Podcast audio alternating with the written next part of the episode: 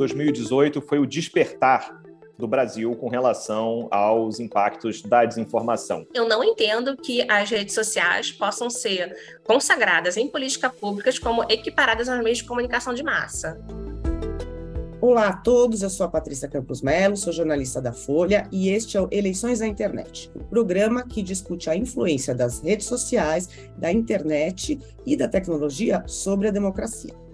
No episódio de hoje, a gente vai conversar sobre a regulação da internet. Já ficou claro que somente a autorregulação das plataformas, ou seja, as próprias empresas fazendo suas regras e fiscalizando o cumprimento dessas regras, não é suficiente.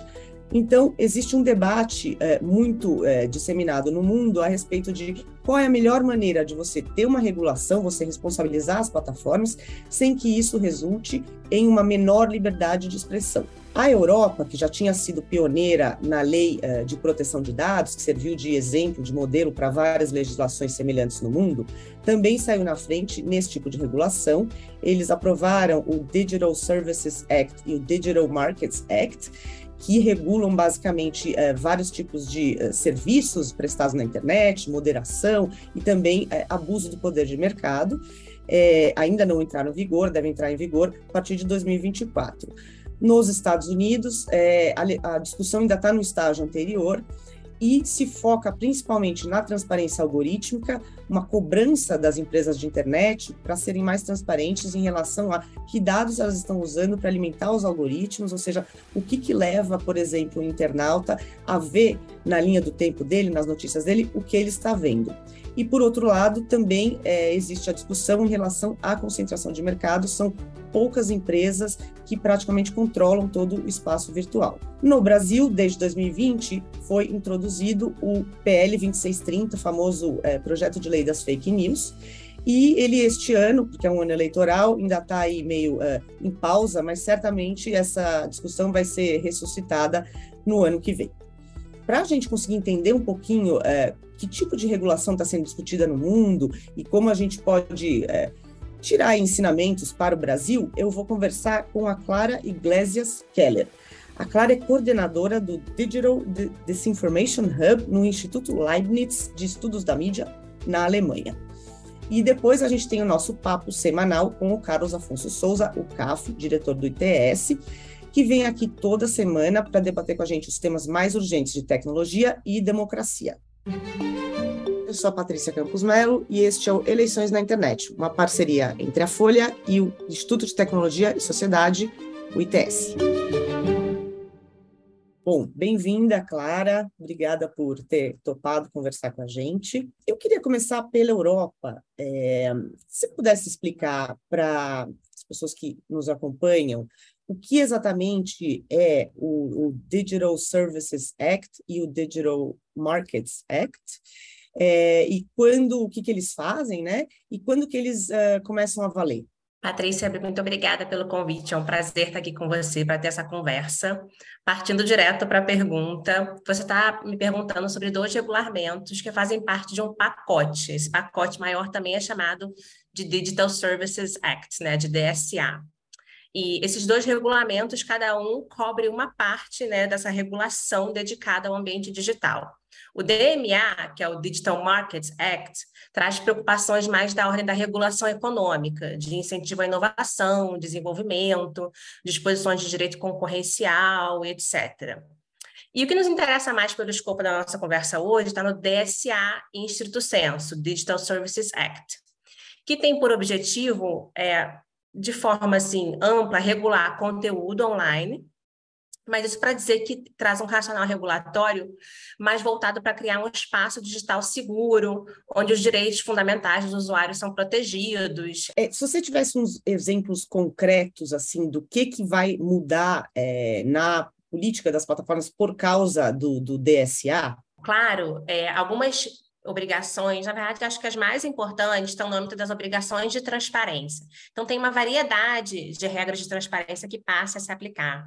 Transparência sobre as decisões de retirada de moderação de conteúdo, por exemplo, transparência sobre anúncios, transparência sobre quais são os agentes com os quais as plataformas têm parceria e repassam informações ou dados dos usuários para esses agentes Além disso, regras de devido processo, né, e também para dar maior segurança sobre moderação de conteúdo e até harmonizar, porque nos últimos anos alguns países europeus é, publicaram legislações específicas que estão dando uma certa um certo relevo aí para o que deveria ser, na verdade, uma regulação mais harmônica, trazendo regras que, por exemplo, proíbem o direcionamento de publicidade para menores de idade, é, regras de responsabilidade para plataformas de mercado, né, onde as pessoas vão vender e trocar bens, enfim, uma série aí de disposições de natureza muito diferente, mas todas falam a esse sentido de construir modelos de negócio mais responsáveis, mais transparentes, onde os possíveis riscos gerados para pessoas, para a democracia, é, para grupos minoritários estejam mais, digamos assim, sob controle. Esse é o espírito do DSA. Bem legal. E ela em, começa a valer quando, claro? Então, ela já foi aprovada é, pelo Parlamento, o Conselho Europeu também já aprovou uma versão final, e espera-se que a assinatura aconteça nas próximas semanas, mas não tem uma data certa ainda. Agora, até para essas obrigações começarem a valer de fato, existe aí também uma série de prazos diferentes para obrigações diferentes. As primeiras, para as plataformas consideradas maiores, começam a valer daqui a três ou quatro meses. Daqui a três ou quatro meses, não. É três ou quatro meses da publicação, né? Assinado, publicado. Dali a três, quatro meses, algumas obrigações já começam a contar. E a ideia é que até dia 24, 27 de janeiro de 2024, todas as obrigações estejam valendo já. Seria, tipo, em teoria, 15 meses após é, a publicação, já que dentro do cronograma a publicação deve acontecer nos próximos, nas próximas semanas. Você acha que essa, esse DSA, esse Digital Services Act, ele pode é, ser como foi a Lei de Proteção de Dados europeia, que ela virou um modelo né, para leis em vários países, que ela pode servir de um, de um modelo mesmo para leis até no Brasil? Pode, de certa forma, a gente pode entender que ela já influencia outros processos legislativos. Eu prefiro dizer que o DSA ele reflete uma tendência regulatória internacional. É, apesar do protagonismo europeu nessa área de regulação da internet, que é indiscutível, muitos países têm discutido propostas regulatórias para plataformas digitais em termos que se assemelham em graus diferentes ao DSA como eu estou falando para você, essas regulações de estrutura, de modelos de negócios, etc. No Brasil mesmo, nós é, estamos há mais de dois anos discutindo o PL 2630, que é conhecido como PL das fake news ele tem uma influência de debates internacionais nas discussões brasileiras? Sem dúvida tem. Mas eu entendo que o Brasil também tem uma história própria de regulação da internet. O, o PL 2630, ele agora, a discussão está meio uh, ali dormente, mas uh, fatalmente ela vai ser ressuscitada uh, no ano que vem, vão voltar a discutir no parlamento, no, no Congresso, a, o PL das fake news. Do jeito que o texto está hoje, você acha que ele tem mais coisas positivas ou negativas? E você acha que a gente precisa de uma regulação como essa? Eu não tenho dúvida de que a gente precisa de uma regulação como essa.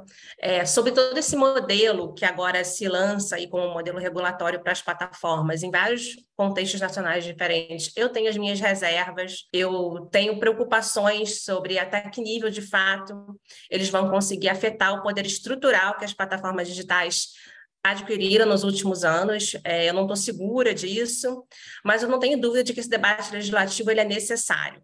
Nós precisamos de medidas que deem mais transparência para as atividades dessas empresas.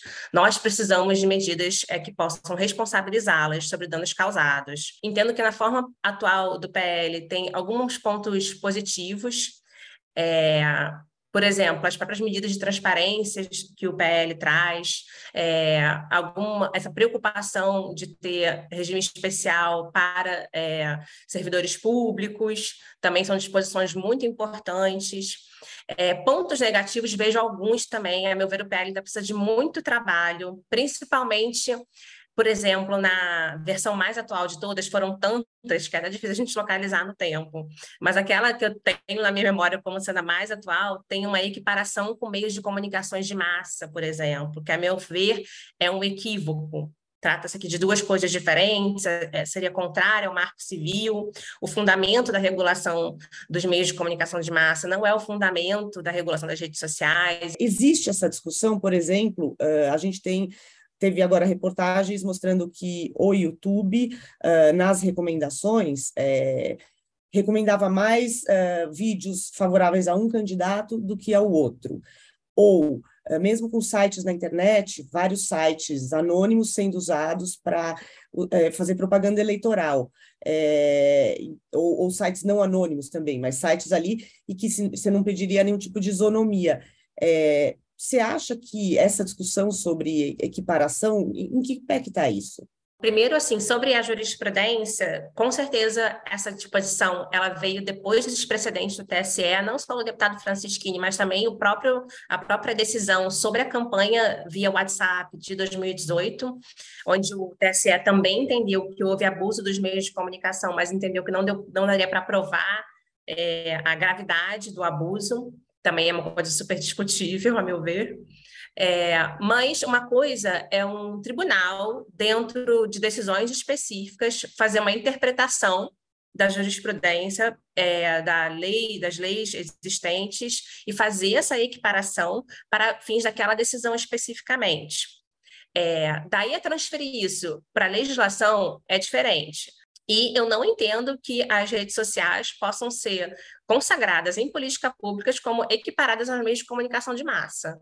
É, porque o racional regulatório é totalmente diferente um dos outros, a regulação dos meios de comunicação de massa tem fundamento na escassez de espectro, é, essa escassez de espectro não se aplica para as redes sociais, isso quer dizer que para redes sociais a gente precisa de outros tipos de medidas, nem que sejam para atingir os mesmos fundamentos que essa regulação da comunicação de massa quer atingir, mas a gente precisa de outros meios, a transparência, por exemplo, a gente nunca pensou em transparência para meios de comunicação de massa, pelo menos não como um pilar da regulação. E hoje se revela super necessário, um ponto central. E nos Estados Unidos, que é, acho que é um ambiente totalmente diferente em termos de é, liberdade de expressão, lá é muito mais, é, vamos dizer, sagrada, né? Assim, inclusive, eu acho interessante você puder falar um pouquinho, por exemplo, a diferença entre Alemanha e Estados Unidos em relação à liberdade de expressão, que se reflete também na regulação de internet, de linguagem de ódio, né? Como é que é isso? Assim, no, esse tipo de, de, que tipo de conteúdo é aceitável e as diferenças Alemanha e Estados Unidos, por exemplo? Olha, os Estados Unidos eles têm uma tradição ultralibertária. É, eles são mais tolerantes com que em outras jurisdições é considerado um abuso à liberdade de expressão. E isso também se reflete em menos políticas públicas que têm o objetivo de regular os meios de comunicação. É, nos Estados Unidos, eu sei que isso acompanha mais a Europa, né, que é seu alvo de pesquisa, mas que tipo de regulação está sendo discutida lá? É mais em relação à concentração de mercado, transparência algorítmica ou o quê? De fato, eu não acompanho tanto, mas é claro que, é, até para fins de comparar as políticas públicas, a gente sempre sabe, pelo menos por alto, o que está acontecendo.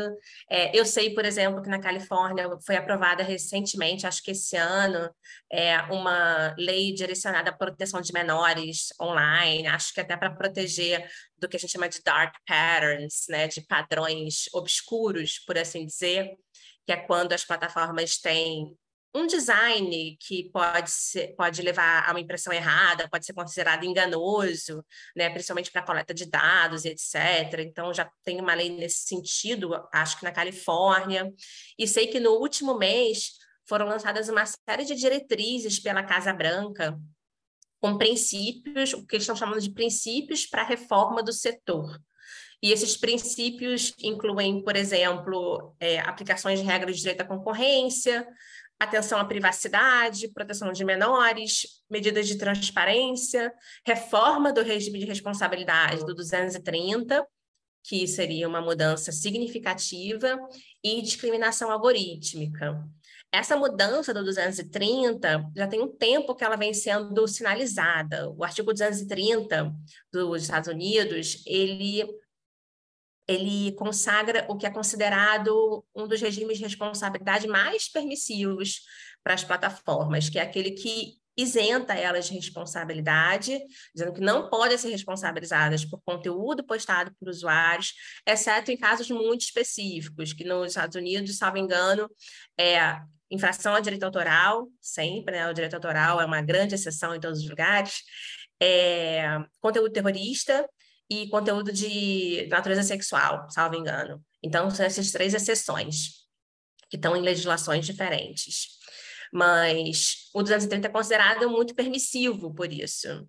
E é justamente essa reforma do 230 que é, já é sinalizada nesse documento recente da Casa Branca, mas que já foi sendo debatida também desde a época do Trump.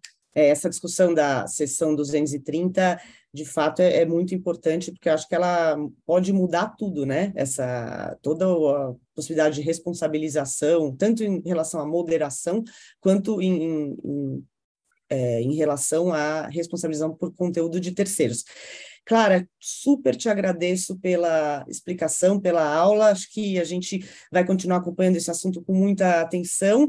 E uh, no próximo governo, imagino que voltará ao debate regulação da internet, que é uma coisa que a gente precisa fazer com muito cuidado, mas precisa fazer. Obrigada. Eu te agradeço imensamente pelo convite, pela conversa. E também quero ver essa conversa acontecer. Espero que a gente continue acompanhando. Espero que todo mundo esteja recuperado das emoções fortes da apuração do segundo turno das eleições. Eleições super apertadas e com enorme volume de desinformação. A gente teve muita coisa nova é, em 2022 na comparação com o que foi a eleição de 2018. 2018 foi meio que a epifania das pessoas em relação ao poder da desinformação, né, para tentar manipular o debate político. E agora, em 2022, acho que estava tudo mais amadurecido, inclusive a desinformação. Mas para a gente entender um pouco melhor isso, a gente tem o nosso papo semanal com o Carlos Afonso Souza, o CAF, diretor do ITS. CAF, bem-vindo. Obrigado, Patrícia. Bom estar aqui para essa conversa de um olhar com relação ao que se passou nas eleições de 2022. Exato. É, me fala, na tua visão, uh, quais são as principais uh, diferenças no que uh, se refere à desinformação eleitoral entre 2018 e 2022? Olha, Patrícia, de certa maneira, você colocou bem, 2018 foi o despertar do Brasil com relação aos impactos da desinformação. Não que esse tema tenha surgido em 2018, muito pelo contrário, a própria eleição do Donald Trump em 2016 já havia criado uma certa cartilha global sobre desinformação nas eleições. Mas 2018 foi uma eleição no Brasil que teve um papel destacado dos aplicativos de mensagem instantânea e muita gente, inclusive, depositando na utilização desses aplicativos o resultado da eleição em si. Sempre me parece que é um tanto quanto exagerado você depositar no uso de uma determinada ferramenta tecnológica o resultado da eleição. Mas, ao mesmo tempo, isso não isenta o papel da ferramenta tecnológica. A tecnologia ela pode facilitar que um certo sentimento, uma certa forma de coesão social aconteça de maneira mais rápida. E a gente já viu isso para as mais diferentes direções políticas, desde a Primavera Árabe em 2011 e até mesmo a eleição, estamos falando do, do ex-presidente Donald Trump em 2016 nos Estados Unidos. Em 2022, no Brasil, a gente percebe que os aplicativos de mensagem instantânea ainda desempenham um papel importante na dinâmica da desinformação. Mas me parece que esse papel ele foi alterado por uma, primeiro, pela chamada ascensão das plataformas de vídeo curto. E a gente viu isso como, de certa maneira, o ecossistema de desinformação no Brasil em 2022 ele é mais diverso. Ele não é apenas uma situação em que eu tenho uma uma notícia falsa que é criada num aplicativo de mensagem instantânea, ali ela é disparada e ali ela é consumida. O que a gente viu nesse ano, e acho que esse é um marco, um ecossistema muito mais plural de desinformação. Uma desinformação que trafega em plataforma de vídeo curto, em plataforma de vídeos mais longos, como texto em aplicativos de mensagem instantânea e como memes, montagens que circulam nas mais diversas redes sociais. Então, esse ecossistema em 2022 ele é mais diverso e por isso mesmo mais complexo. A gente, como é que a gente encaixa nesse ecossistema, por exemplo, TVs uh, eh, ou, ou, canais fortes no YouTube? Obviamente, estou pensando na TV Jovem Pan. Como é que funciona dentro desse novo ecossistema mais complexo, né? Acho que esse é um ponto muito importante dessa eleição, Patrícia, e é uma, e é uma dinâmica que nós já havíamos visto nos Estados Unidos. O papel da Fox News na eleição do Donald Trump em 2016 é, não é nada desprezível. E você tem estudos acadêmicos que comprovam como a desinformação que veio pela TV, no caso americano em especial pela TV a cabo, teve um impacto no, na maneira pela qual as pessoas formaram a sua convicção naquela eleição. Me parece que a eleição no Brasil tem, com a adição da Jovem Pan, um componente de televisão que não era presente de maneira marcante em 2018. E isso muda a maneira pela qual a própria dinâmica de um conteúdo que pode ser transformado em desinformação, que pode ser transformado em ataque, acontece. Porque o material aparece na televisão, ele é envelopado a partir de cortes de vídeos mais curtos que possam ser transportados por aplicativos de mensagem instantânea. E dessa maneira, a fala que aparece num programa de televisão, ela também pode ser facilmente descontextualizada, colocada de uma maneira a parecer que um determinado entrevistado tem uma opinião quando na verdade é outra. É importante a gente entender que o tempo da televisão é um tempo que a gente costuma dizer que é curto, mas na verdade ele é longuíssimo perto do tempo de um vídeo curtinho de, de WhatsApp e de Telegram. Então, acho que a gente viu esse ano essa situação em que eu tenho também a ascensão de um canal de televisão que leva uma mensagem que é muito mais favorável a uma certa candidatura, mas também eu tenho situações em que veículos de comunicação tiveram o seu conteúdo tirado de contexto, adulterado, inserido em montagens para poder passar uma mensagem que simplesmente não era verdadeira. E as instituições, como é que elas responderam? A gente sabe que o Tribunal Superior Eleitoral é, mais, mais, ou menos uma semana antes uh, do segundo turno, do final de semana do segundo turno, eles uh, baixaram aí uma resolução que aumentava muito o escopo uh, do, da ação do TSE em relação à moderação de conteúdo, em mandar remover, e também encurtava o tempo em que, que as plataformas poderiam ter para cumprir as ordens judiciais de remoção de conteúdo, também tinha uma coisa mais específica em relação ao resguardo, em relação às, às propagandas online, né, você não poderia, o período período anterior a, ao dia da votação que você não pode fazer anúncios.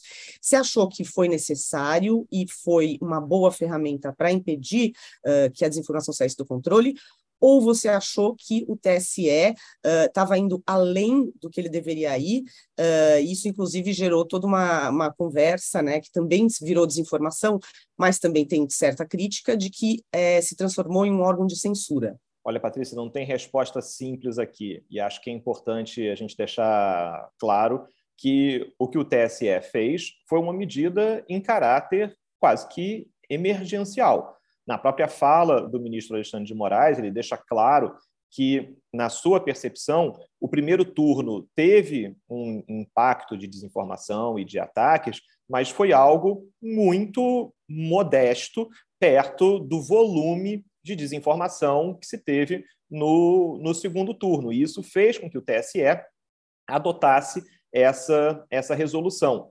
E essa resolução, me parece que ela foi um, uma medida, de certa maneira, arriscada naquele momento, porque essa é uma medida que dá combustível a uma narrativa dos críticos do tribunal de que o tribunal poderia agir a partir de situações que se parecessem com censura, na medida em que os conteúdos seriam removidos da internet com uma velocidade muito maior do que estávamos acostumados.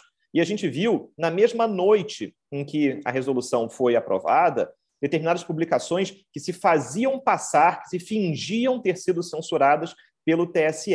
Acho que isso mostra como uma medida jurídica adotada pelo tribunal, ela encara uma reação que é uma reação típica das redes que pode fazer com que a mensagem apareça com sinais trocados. Então, se por um lado o TSE quer tornar mais eficiente o combate à desinformação, a própria desinformação aprende com essa medida e cria novos conteúdos que passam uma mensagem falsa. Agora, olhando para trás, olhando no retrovisor, esses 10 dias em que a resolução esteve em vigor, ela criou uma transformação num canal de denúncia que já existia entre plataformas e o tribunal. Esse era um canal em que o tribunal simplesmente apontava conteúdos para saírem do ar. É, e que esse, essa situação era uma avaliação por parte das plataformas. Esse canal de denúncia foi transformado num canal impositivo, em que o tribunal aponta o conteúdo e esse conteúdo tem que sair do ar em um par de horas.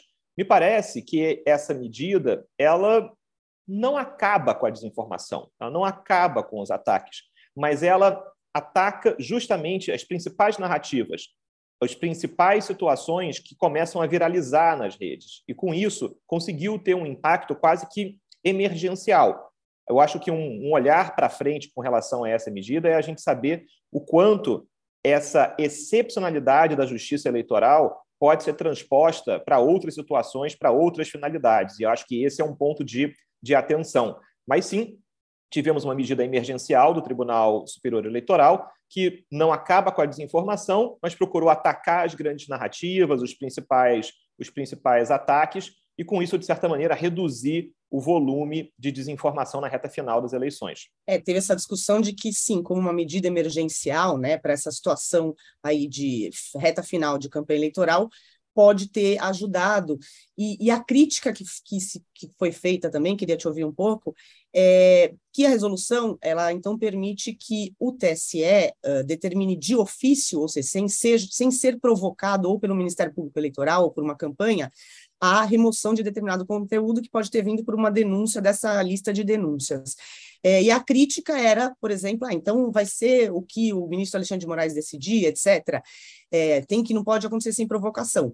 Mas o Ministério Público Eleitoral se omitiu completamente, apesar da resolução que uh, estabelecia que deveria, que era vedada a desinformação que atentasse contra a integridade eleitoral, que é uma resolução de 2021, dezembro de 2021, é, não foi usada pela PGE, né? Então, assim, não tinha é, provocação. Então, acho que era uma. Você acha que era a única saída? Você ainda acha muito perigoso essa coisa de agir de ofício? O que, que você está vendo? Olha, Patrícia, o tribunal tem poder de polícia. Poder de polícia é o poder de agir sem provocação para poder coibir uma determinada situação de um ato de infração que esteja acontecendo. Vale lembrar que em 2018, o então presidente do TSE, ministro Luiz Fux, havia dito por que, que pode um fiscal do, da Justiça Eleitoral mandar tirar um outdoor com propaganda irregular da rua e a gente não consegue fazer isso com relação à internet. Então é sempre bom lembrar que esse é um debate que já vem de algum tempo. O que essa medida do TSE fez com a eleição de 2022 foi justamente apostar nesse poder de polícia do tribunal para remoção de conteúdos na rede. Agora, me parece, pelas informações que temos até agora, que os conteúdos que foram removidos a partir dessa resolução, eles vêm de decisões fundamentadas do próprio tribunal. E esse é um ponto importante, porque precisamos descobrir do que, que nós estamos falando? Estamos falando de decisões colegiadas do tribunal, ou de decisões, até mesmo monocráticas do tribunal, mas que olham um determinado conteúdo, entendem pela sua irregularidade e ordenam a sua remoção? Se for isso, é algo muito distinto do que simplesmente parecia num primeiro momento, em que eu poderia ter qualquer ministro chancelando uma lista de URLs e mandando remover sem qualquer justificativa, sem qualquer argumentação. Então, acho que esse é um ponto de atenção. A primeira reação, quando saiu a medida do TSE, foi uma reação no sentido de que nós vamos ter um poder de polícia que vai mandar tirar conteúdos da rede sem qualquer tipo de argumentação, sem qualquer tipo de fundamentação. Me parece, vamos acompanhar como é que se dá toda, toda a explicação e a verificação do que aconteceu, mas não parece que esse principal temor se concretizou com essa medida. E digo até o contrário, no que diz respeito, por exemplo, a conteúdos repetidos, a medida do TSE diz que o tribunal vai, o tribunal, indicar quais conteúdos são repetidos para que eles possam ser removidos. Havia muito URLs. Né? Isso, questão das URLs. Havia muito receio que coubesse às plataformas descobrir por conta própria quais seriam os conteúdos repetidos e idênticos, o que é uma receita para o desastre, porque nem as plataformas vão identificar tudo que o tribunal imagina e, por outro lado, eu vou ter uma situação em que o tribunal vai achar que a sua resolução, que a sua medida nunca foi cumprida na sua integralidade. Então, é uma receita para o desastre que não se concretizou. Por tudo Sim. isso, me parece que o resultado da medida do TSE foi menos prejudicial, menos ligado a uma situação de um exercício de um poder de polícia individual e razoado, como se imaginava num primeiro momento. Eu uh, apurei com as minhas fontes né, na, na época da resolução que, no final das contas, eles deixaram uh, um, um, artigo da resolução um pouco ambíguo, né? Eles falavam apenas em decisão fundamentada para poderem, se fosse necessário, uh, usar esse poder de decidir de ofício aí, uh, não só sobre conteúdo que já tinha sido julgado anteriormente, né, que você simplesmente estava falando para uma plataforma, olha, esse mesmo conteúdo que já foi considerado em violação tem nessas URLs, mas nesse outro sentido de receber denúncias e sem precisar de provocação. Mas, como você disse, isso não, aparentemente, a gente tem que examinar com cuidado, isso não foi usado. É, eu acho que então eles fizeram uma, uma para conseguir passar a resolução, deixaram ali um texto meio vago nesse no artigo 2. Mas, assim, de forma geral, como é que as plataformas uh, reagiram ou se comportaram uh, em relação à desinformação eleitoral em 2022? Foi satisfatório? Elas, de fato, tentaram uh, melhorar e adequar a política de moderação para o Brasil? Como é que você viu isso, CAF? Olha, Patrícia, eu acho que é uma, é uma história em dois tempos. Um, um primeiro turno muito, muito tranquilo no que diz respeito à atuação das plataformas. As plataformas não foram protagonistas na história das eleições 2022 no Brasil no primeiro turno. O mesmo não pode ser dito com relação ao segundo turno. E a própria resolução do TSE é uma prova de que o papel das redes sociais se tornou simplesmente central para a discussão sobre o rumo das eleições e como as narrativas são criadas, a desinformação é espalhada com relação a, aos mais diversos temas. E aí, nesse segundo tempo desse jogo que foi as eleições em 2022, me parece que as plataformas procuraram reagir de uma maneira é, quase que emergencial a narrativas bastante virais e que geraram uma situação de centralidade no discurso das eleições, então, situações que vão de satanismo, canibalismo, apoio do, é, do, candidato Lula nos presídios, situações que eram repletas de conteúdos desinformativos e que tomaram as redes, fazendo com que fossem os assuntos onipresentes durante semanas. Então, de certa maneira, as redes sociais foram chamadas para a centralidade do debate no segundo turno. Elas agiram da melhor forma possível? Me parece que ainda temos muito que melhorar aqui.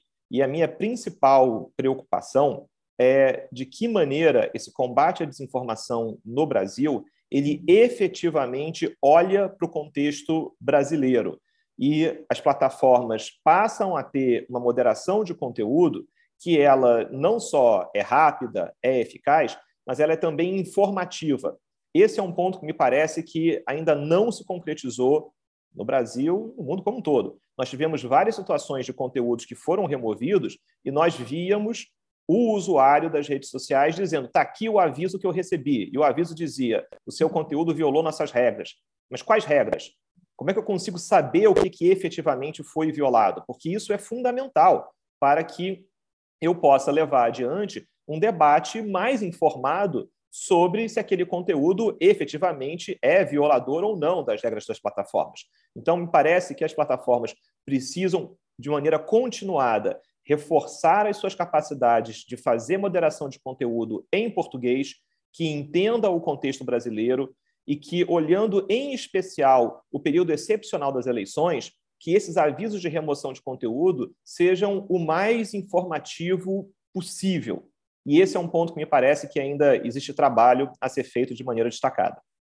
Interessante. Agora, para a gente encerrar, infelizmente nosso tempo está acabando, começou a se discutir ou a se falar como se fosse assim uma verdade absoluta de que 2022 foi o ano em que a esquerda aprendeu uh, a fazer o marketing eleitoral pela internet, usar as redes sociais e que também entrou na, na guerra da desinformação. Você acha que a esquerda aprendeu uh, a fazer esse tipo de uh, estratégia, ter esse tipo de estratégia, Caf? Olha, Patrícia, esse é um dos temas mais interessantes dessas eleições, em especial porque a vitória do candidato Lula nas eleições presidenciais reforça essa narrativa de que a esquerda aprendeu a usar as redes sociais e, dentro desse pacote, aprendeu também a desinformar, a fazer memes, montagens, narrativas que acabam é, concentrando ali muita, muita atenção e que isso foi um componente essencial para a vitória do candidato Lula.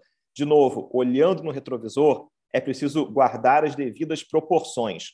Quando a gente fala na, no uso de redes sociais por parte de partidos de direita e, em especial, de extrema-direita, nós estamos falando nessas eleições de um currículo de atividades, de experiência de quase uma década. E, em especial, nos últimos quatro anos, falamos também do uso da máquina, da toda a experiência e de todos os recursos de que um determinado candidato à reeleição tem a partir da sua própria posição de contar com toda essa infraestrutura que o fato de estar no poder lhe concede. Então, eu fico muito preocupado com essa equivalência em ter, de um lado, década de experiência sobre como utilizar e utilizar bem as redes sociais para levar adiante uma mensagem política e também para usar mal, para desinformar, para atacar, e do lado com uma situação em que na esquerda, em especial, o deputado Janones se torna o símbolo dessa, dessa utilização das redes sociais por parte da esquerda, e com isso se faz uma proposta de equivalência. E essa equivalência, ela não só se torna convincente por conta da vitória do candidato Lula, mas também pelo fato de que na reta final das eleições, o Corregedor-Geral da Justiça Eleitoral ordena um monitoramento diário das contas do Carlos Bolsonaro, do Partido Republicano do Rio de Janeiro, e do deputado Janones, do Avante de Minas Gerais, ou seja, criando esse paralelo muito claro, quase como uma simetria, que o que Carlos Bolsonaro é para a direita, Janone seria para a esquerda. E acho que essa simetria ela tem falhas e é preciso se entender exatamente do que estamos falando, para não compararmos e colocarmos como iguais determinadas situações que são amplamente desiguais. Isso, não, perfeito você falar isso, porque a gente estava vendo essa falsa equivalência uh, aí de dizer que a esquerda uh, aprendeu a fazer fake news e estava tão, uh, vamos dizer, hábil quanto a direita. A gente sabe que quanto uma já é PHD, a outra acho que está ali começando e. e Fazendo vestibular. Exato, passando no vestibular. Esperamos que a gente saiba combater desinformação, essa que está nascendo e a que já está estabelecida. Caf, super obrigada. É, foi ótima conversa. Obrigada a todos que nos acompanharam. Obrigado, Patrícia. Obrigado a todos. Um abraço. Eleições na Internet é uma parceria entre a Folha e o Instituto Tecnologia e Sociedade, o ITS, com apoio do YouTube. A produção é de Melina Cardoso e Mariana Goulart a edição é de Dirceu Neto, coordenação Beatriz Pérez e Magê Flores, com Roberto de Oliveira, editor de projetos especiais e parcerias da Folha.